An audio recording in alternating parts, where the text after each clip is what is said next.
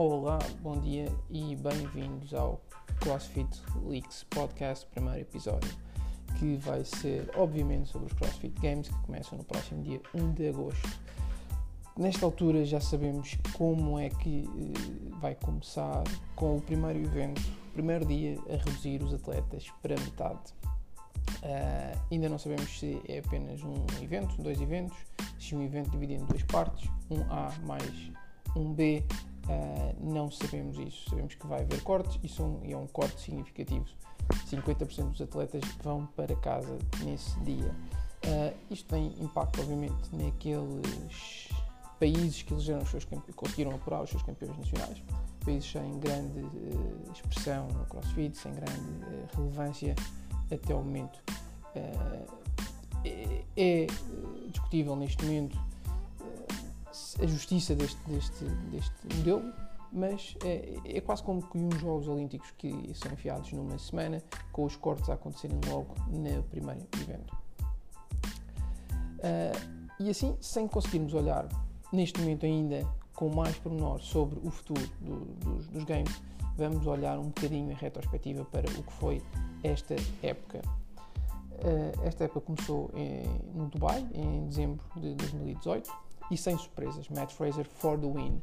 E terminou agora em julho, há coisa de duas semanas, com o French Throwdown.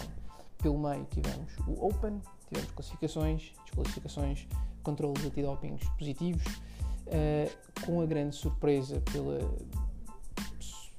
estupefacção com que foi uh, o resultado de Benny Gerard ser apanhado com a mesma substância que o seu irmão Ricky Gerard tinha sido apanhado há 3 anos. Uh, ambos vêm da, da Austrália. Uh, na altura, Ricky Gerard tinha sido terceiro classificado, foi classificado por ter sido apanhado e agora Benny Gerard uh, apanhado também e pela mesma substância. Uma das outras surpresas do controle antidoping foi o, o ter sido acusado positivo por Ellie, um dos elementos de uma das equipas da CrossFit Mayhem, que acusou também positivo apesar de não ser de, de, da equipa principal de, de ou seja, não é da equipa do Rich Froning,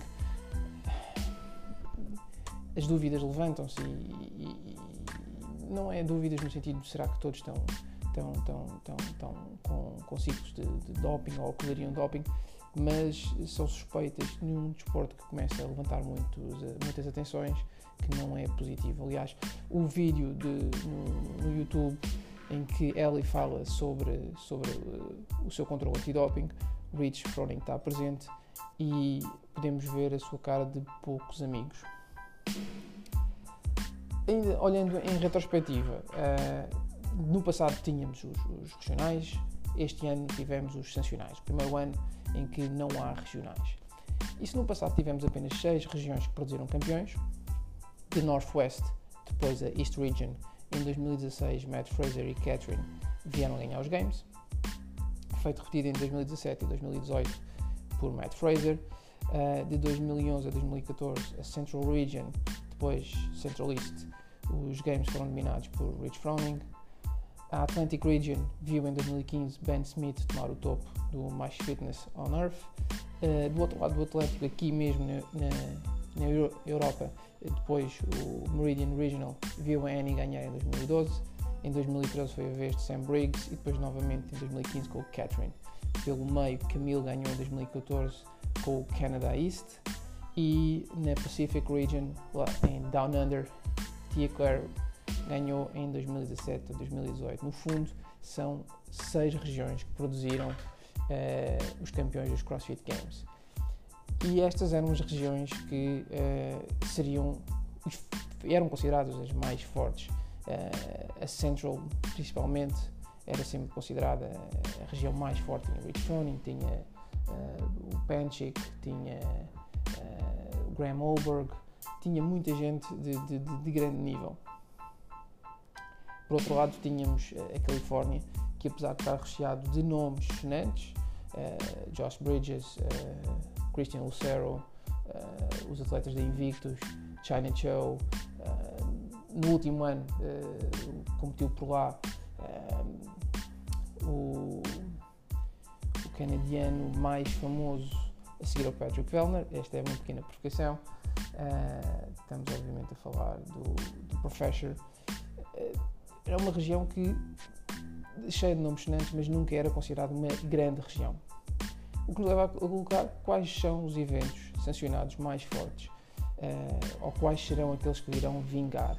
Adesão, logo mais atletas, logo mais atletas topo, mais atenção, mais mediatismo, mais dinheiro, mais prémios e teremos os melhores eventos sancionados. Na linha da frente temos Dubai, Miami, Rogue, China e, China e Islândia.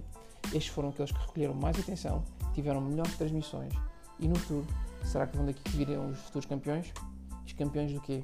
Porque a questão ainda neste ano, apesar de ser um ano de transição, é qual é o futuro dos CrossFit Games. Mudando um bocadinho o chip e tornando as coisas um bocadinho mais próximas de nós, nos países de língua portuguesa, uh, com este modelo vamos ter pela primeira vez no evento principal atletas nacionais a competir. De Portugal vai João Ferreira, que ganha o Open por um ponto apenas ao segundo classificado, o Terezinho. Uh, o João é alvo de alguma controvérsia, não podemos uh, fingir que não acontece, por repetir até à perfeição os votos do Open.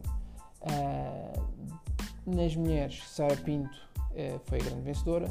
A Sara que se recusa a abrandar e ainda há pouco tempo competiu em Portugal, onde se aleijou e esperamos as melhores sortes e a mais rápida recuperação. No Brasil, Renata Pimentel conseguiu o apuramento nas mulheres e o jovem Guilherme Medeiros, o rapazol que há uns anos nos games em Team levantou em snatch mais pesado que o Matt Fraser, tem 19 anos e é o campeão do país.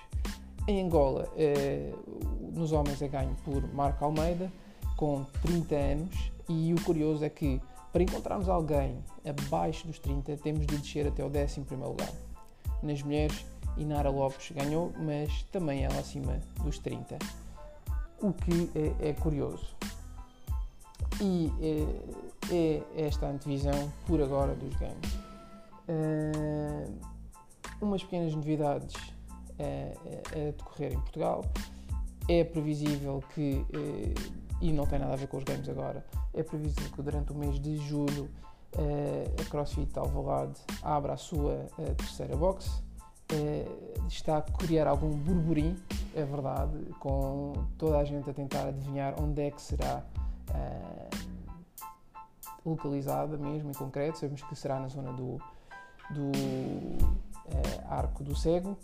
E amanhã, dia 13, não sabemos quando é que isto irá para o ar, mas dia 13 de julho, uh, Off Limits CrossFit irá realizar o seu primeiro Invitational, que julgamos que será de entrada livre a todos os que quiserem ver apenas umas quantas pessoas normais, não são atletas, a lutarem pelo um lugarzinho ao sol.